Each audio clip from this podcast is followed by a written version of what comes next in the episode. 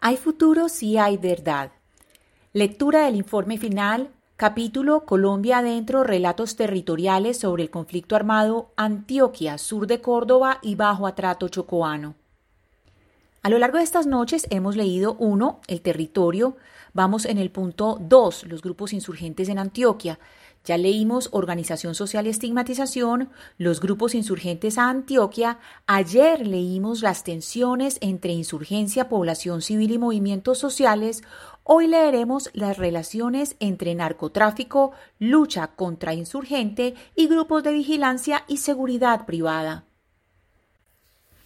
A mediados de la década de 1960 emergió una nueva élite, narcotraficantes provenientes de Medellín, Córdoba, el Magdalena Medio y los llanos orientales, como el hondureño Juan Ramón Mata Ballesteros, el cordobés Darío Mendoza, que estuvo al servicio de Leonidas Vargas, el jefe del cartel de Caquetá, William Mesa, Gonzalo Rodríguez Gacha, alias el mexicano, Jaime Galeano, los hermanos Fidel y José Vicente Castaño, Carlos Leder Rivas, José Antonio Ocampo Obando, alias Pelusa, Javier Piedraíta y el clan Ochoa. Los mágicos, como eran llamados los narcos por las personas de la región, encontraron en el negocio de la comercialización de la marihuana y la pasta de coca un negocio próspero. Gracias a la demanda de narcóticos por parte de Estados Unidos en la década de 1970, este negocio ilegal se proyectó a gran escala en Antioquia y la región noroccidental.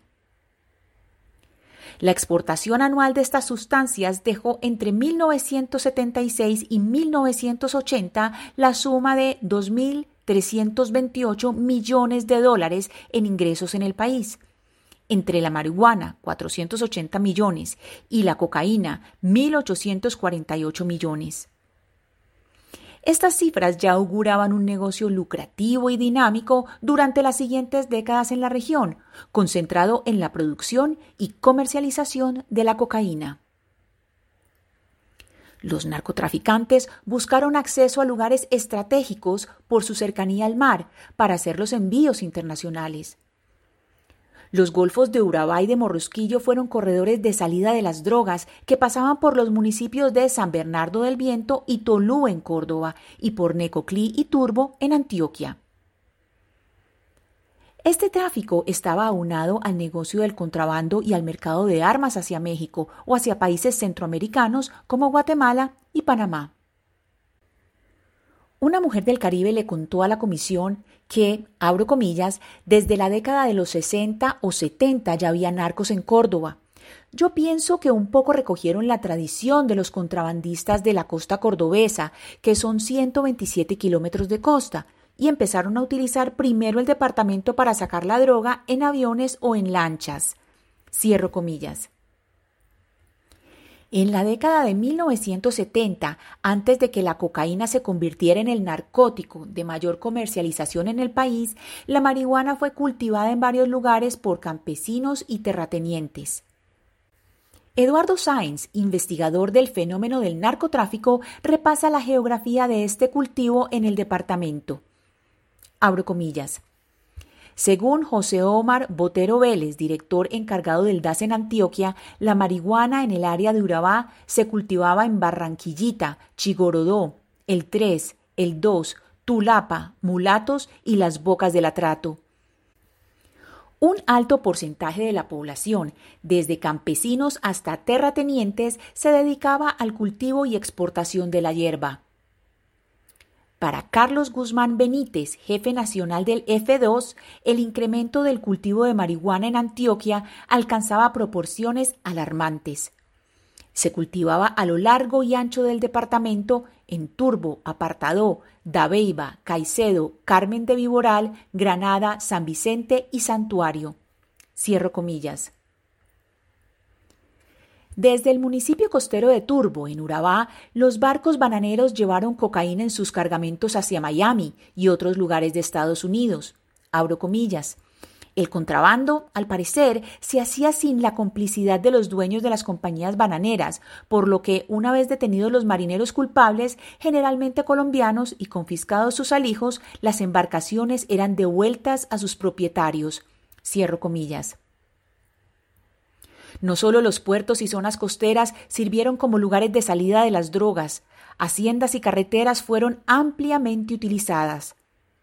La carretera Medellín Turbo, construida en 1958, sirvió para que los narcos movieran los cargamentos desde la capital antioqueña. Los caminos que comunicaban los departamentos de Antioquia y Córdoba a través de la serranía de Avive fueron escenario del negocio ilegal y muchos predios fueron adquiridos por narcotraficantes antioqueños, como alias Pelusa, quien compró tierras como la conocida hacienda La Virgen del Cobre en Necoclí, en el norte del Urabá antioqueño. Los narcotraficantes compraron tierras con el fin de establecer territorios seguros, construyeron relaciones y lealtades con terratenientes, comerciantes y hacendados locales, quienes fueron, en algunos casos, víctimas de secuestro y cobro de vacunas por las guerrillas. Por eso demandaban defensa o justicia propia, ya que las cifras de secuestros aumentaron en el periodo comprendido entre 1970 y 1985 en Antioquia y Córdoba, con un total de 228 casos atribuidos a las guerrillas. Los hacendados y ganaderos fueron las personas más afectadas con un total de 56 víctimas. Le siguen con 13 casos equivalentes al 5.7% los integrantes de la fuerza pública y 7 personas, el 3.07 personas del sector empresarial industrial. Este escenario fue aprovechado por los narcos, porque les permitió ofrecer grupos armados de vigilancia y seguridad a los hacendados y salvaguardar los intereses de los negocios ilícitos. En otros casos, miembros de la élite económica sirvieron al modelo de testaferrato de los narcotraficantes. Esto fue descrito en el testimonio del periodista cordobés Antonio Rafael Sánchez Sánchez, entregado al Tribunal Superior de Medellín. Abro comillas. Ellos llegan y empiezan a comprar las pistas abandonadas y empieza a comprarle fincas a la gente rica de Montería y de Córdoba.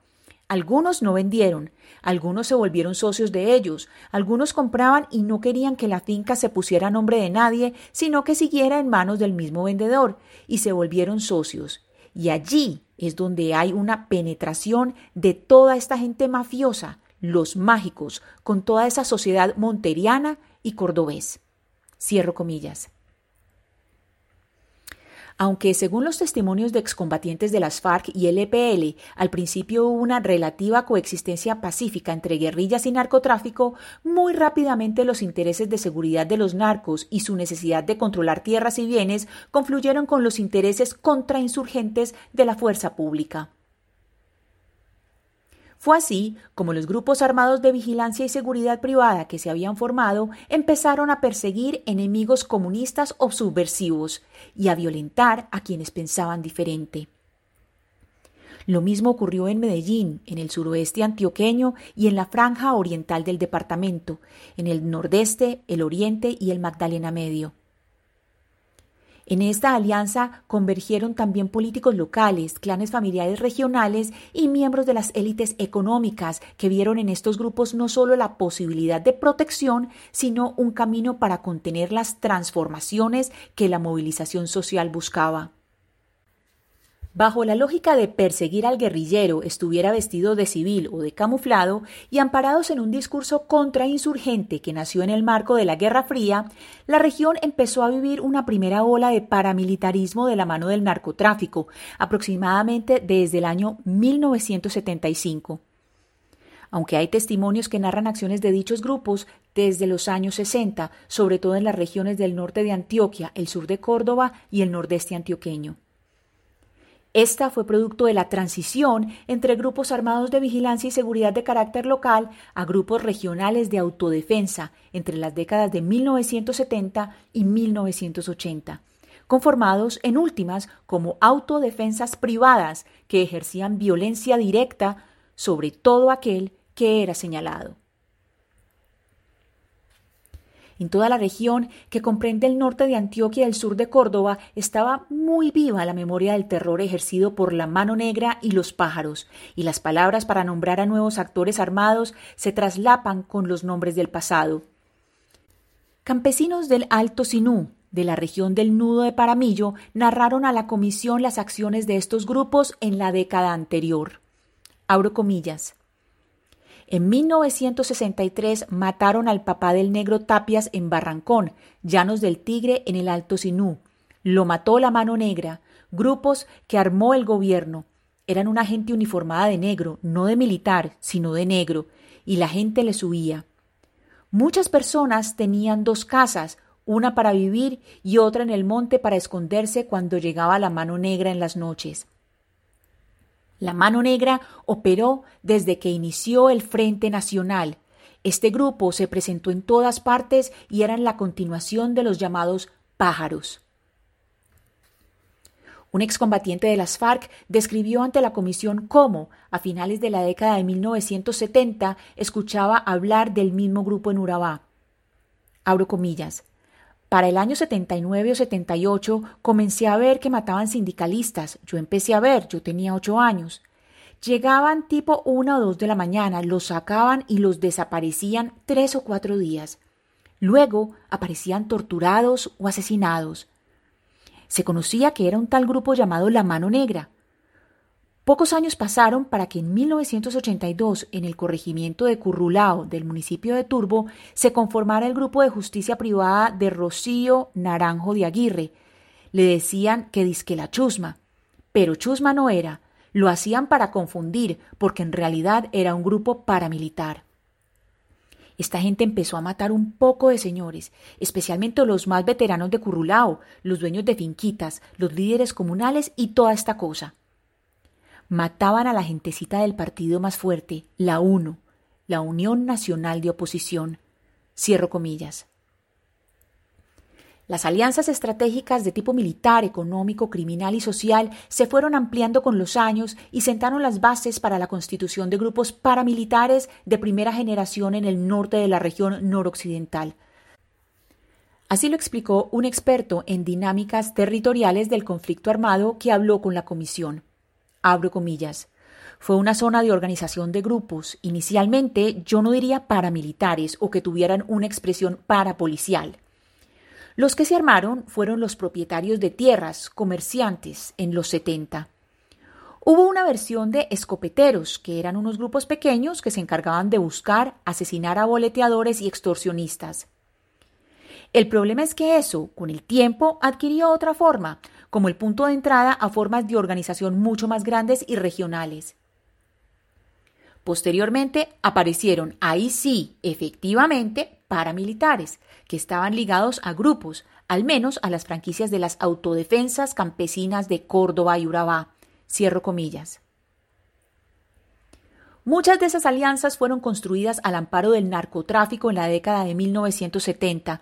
En estas participó la fuerza pública en connivencia con hacendados regionales que ya se habían aliado para los mismos fines, desarticular organizaciones campesinas y evitar las acciones reformistas adelantadas por sindicatos agrarios y colonos campesinos desde la década de 1960.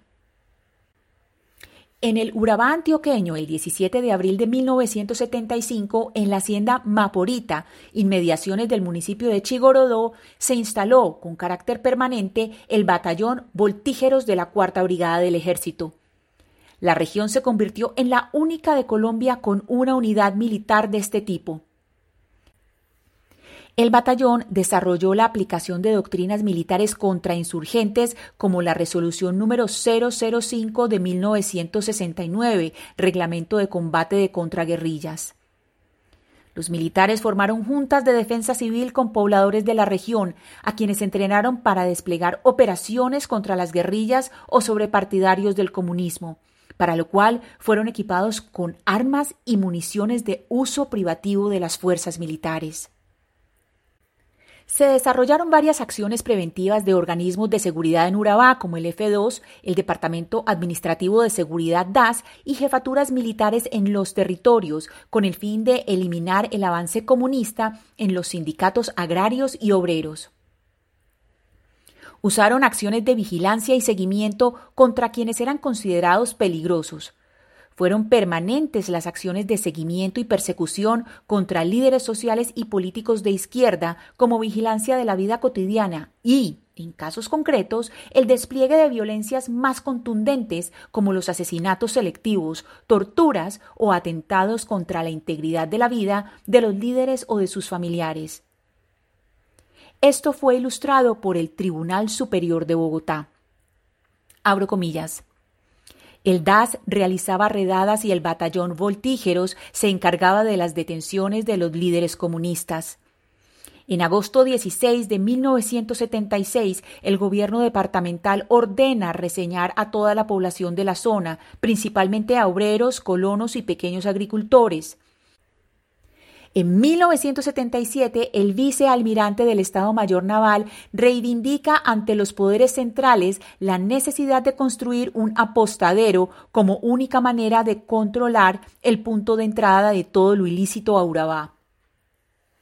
En agosto 30 de 1979 se informa el desplazamiento de la mayor parte de los efectivos de la Cuarta Brigada, Antioquia, hacia Urabá. Siguen las detenciones y allanamientos a las casas de los concejales de la UNO y en enero de 1980, por orden del comandante del batallón Voltígeros, se les cancela el programa radial que emitían hacía dos meses en Radio Prosperidad. Cierro comillas.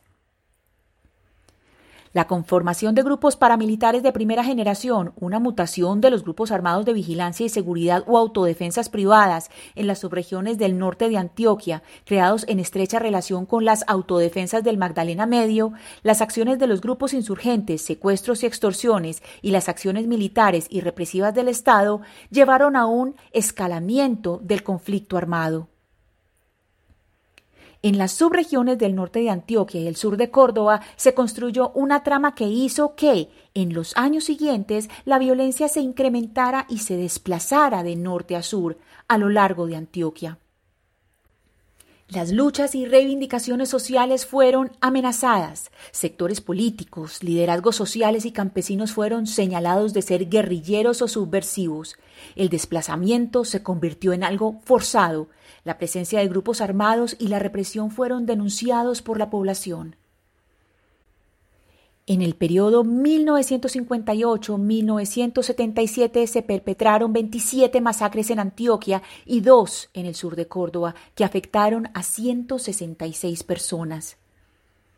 Fueron víctimas de desaparición forzada 760 personas en Antioquia, 20 en el sur de Córdoba y 11 en el Urabacho cubano.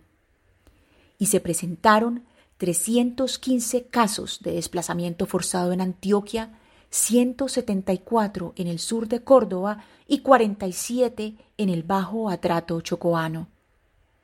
En estos dos últimos casos, en el periodo 1961-1977. Mañana leeremos Resistencia y Represión en la Universidad de Antioquia. Buenas noches y muchas gracias. Esta es una lectura casera por Ana Cristina Restrepo Jiménez.